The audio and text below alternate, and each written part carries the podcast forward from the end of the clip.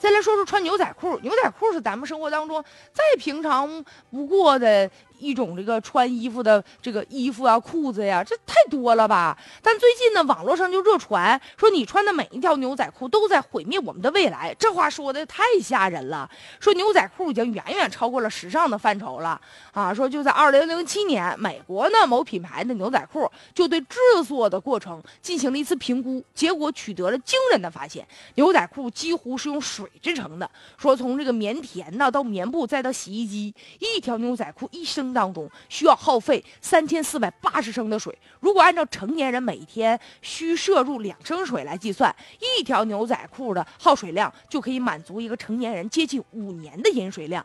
说其中呢，大约有二两千五百种化学物质。会被使用到不同的牛仔裤的制作过程。哎呀，看了这个文章之后，让我们觉得太吓人了，以后再也不想穿牛仔裤了。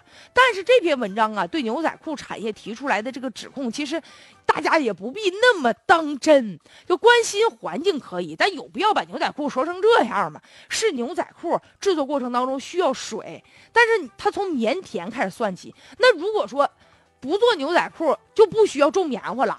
种棉花就不需要水了，那我们今后在吃、在穿这个棉质的衣服的时候，不仍然也需要水吗？而且把这个洗牛仔裤的用水量都算进去了，那谁穿衣服能不洗衣服呀？还有就是说，牛仔裤呢有这个两千五百种化学物质，这很多人一听吓晕了。但是呢，它混淆了啥呢？化学物质和有害化学物质。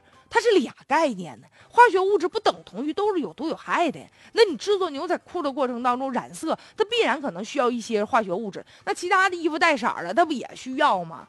所以关心一个产品的生产过程当中有没有污染，这个是应该的。但是没有必要啊，就把消费者也说成拉仇恨，觉得我们消费者穿了这个，我们都对不起环境了，我们都是罪人了。这么一来呢，就让这个消费者自己啊带有一种负罪感。就就我作为我们消费者，我们就是拿钱了。对吧？人家卖多少钱，我们给多少钱，我们就买东西去了，何必连自己都带着这份指责呢？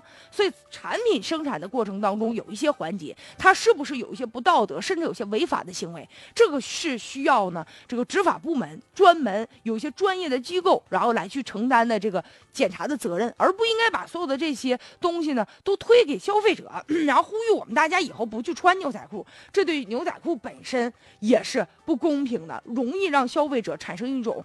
羞愧啊，内疚的感觉吧。